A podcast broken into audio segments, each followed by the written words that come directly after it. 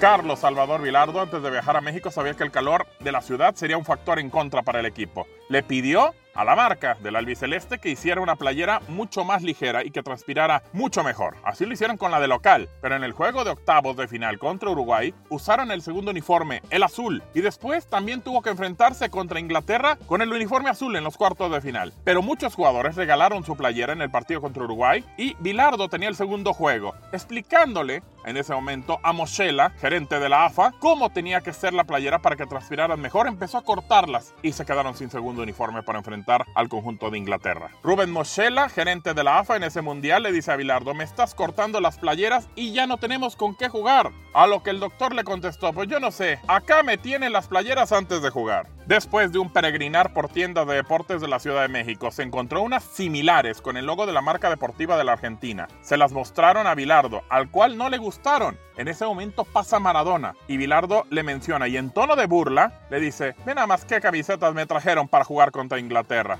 A lo que Maradona contestó, esta está linda, Carlos, esta está bien. Era una brillosa que nunca él había querido. Ya tenían las camisetas, pero sin escudo, ni número, solo el logo de la marca. Juntaron a las cocineras y a la gente del Club América que ayudaban al equipo en lo que necesitaba y a coser escudos de Argentina, pero por cierto sin los laureles que tienen el escudo en la parte de abajo. Y los números eran números brillosos, plateados de fútbol americano, que eran los que se tenían y toda la madrugada haciendo eso para tenerlas listas. Poco importaban los escudos mal cosidos, sin laureles de la AFA, los números de fútbol americano ni las playeras brillosas, ya que con esa playera Maradona se inventó la mano de Dios y después marcaría el mejor gol de la historia de los mundiales, en el cual dejaría sembrados ingleses en su trayecto a la portería de Peter Shilton, en quizá uno de los juegos más importantes para el fútbol argentino. Steven Hodge fue el jugador que intercambió la playera con Maradona y nunca se dio cuenta de lo que hacía en ese momento. Hasta años más tarde, cuando la playera, una playera comprada en una tienda de deportes de la Ciudad de México y remendada en el escudo con números de fútbol americano brillosos, multiplicó su valor